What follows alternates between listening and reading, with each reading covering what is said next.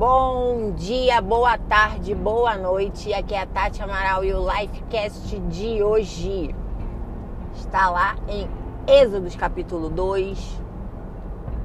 Com certeza, Alecrim Dourado, você já ouviu falar em Moisés, né?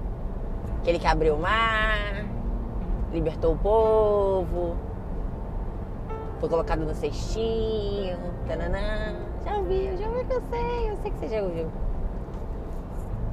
E a história de Moisés é uma história de muitos ensinamentos. Muitos, muitos, infinitos.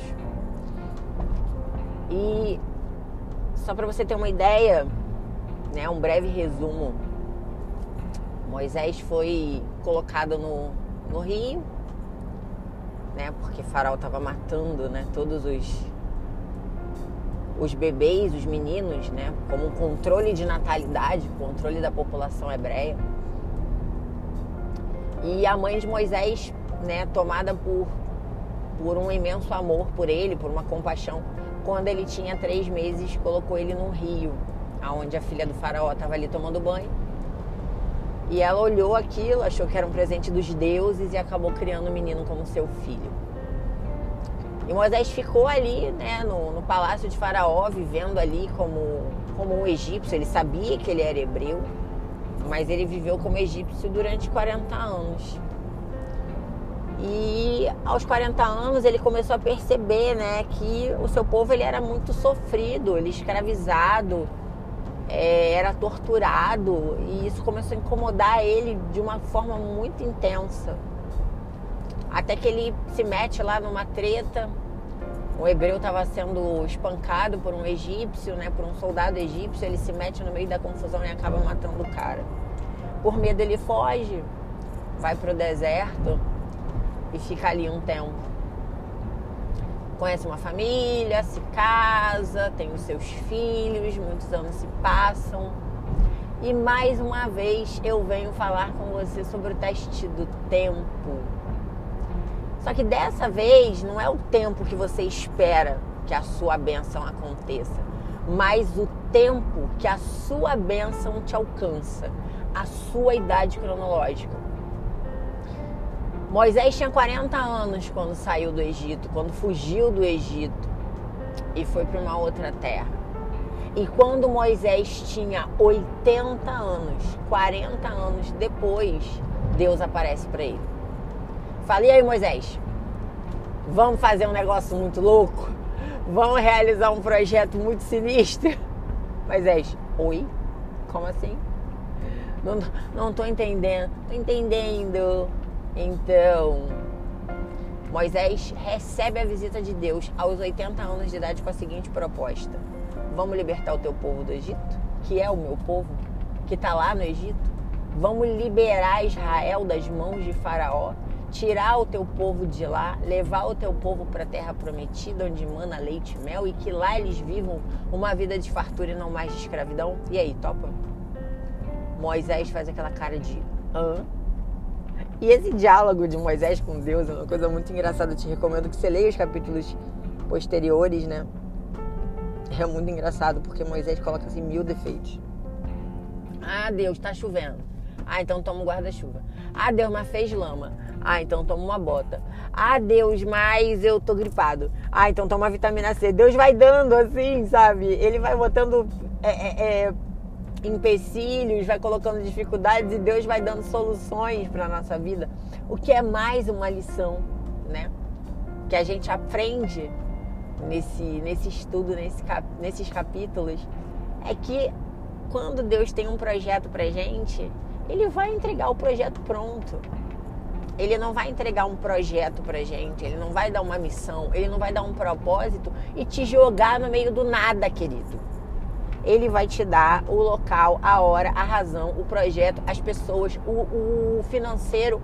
Ele vai te dar tudo. Ele vai te dar todo o sustento, o substrato necessário para realizar o projeto. Basta você confiar. Mas o que eu quero falar hoje não é sobre isso. O que eu quero falar é sobre limitações da idade.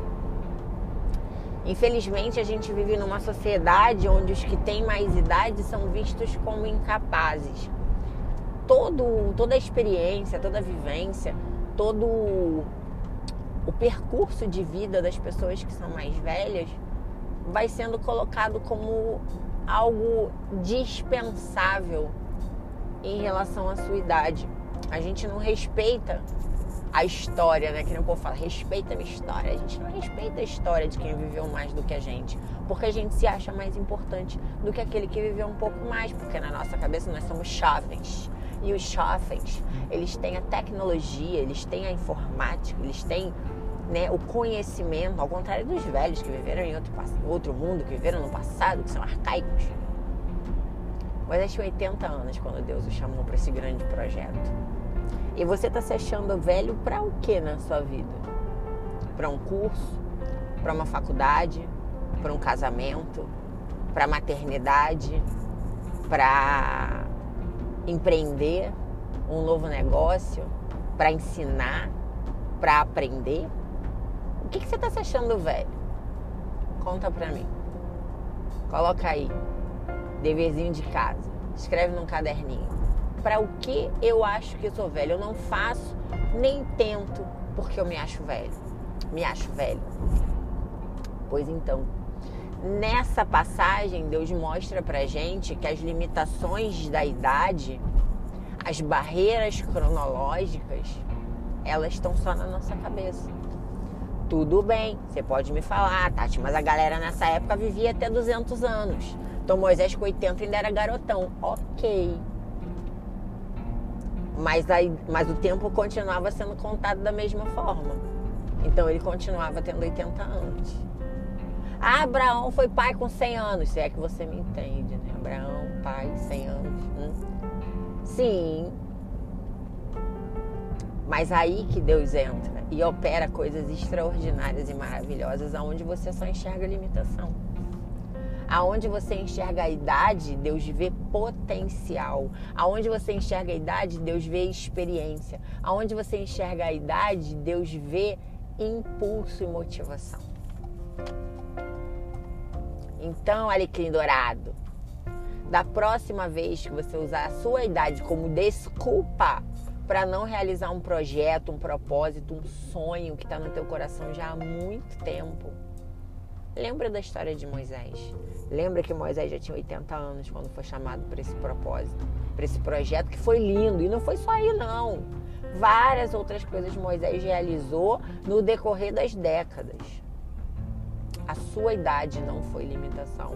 E é o que eu desejo para você nesse dia. É o que eu desejo para mim nesse dia. Que a gente nunca veja a nossa idade como limitação para os nossos sonhos.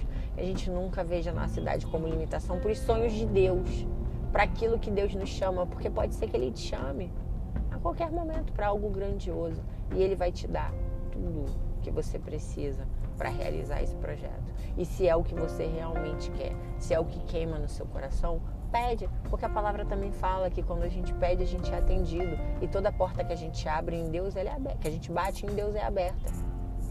E você está fazendo o que aí? Você está sentado esperando a morte chegar? Você está quadrado nessa cadeira? Levanta esta busanfa e vai realizar. Porque é para isso que Deus te chama. É para isso que Ele te deu a vida. Para você se movimentar, para você realizar, para você empreender nos seus sonhos, seja eles quais forem. Então, vamos que vamos! Beijo!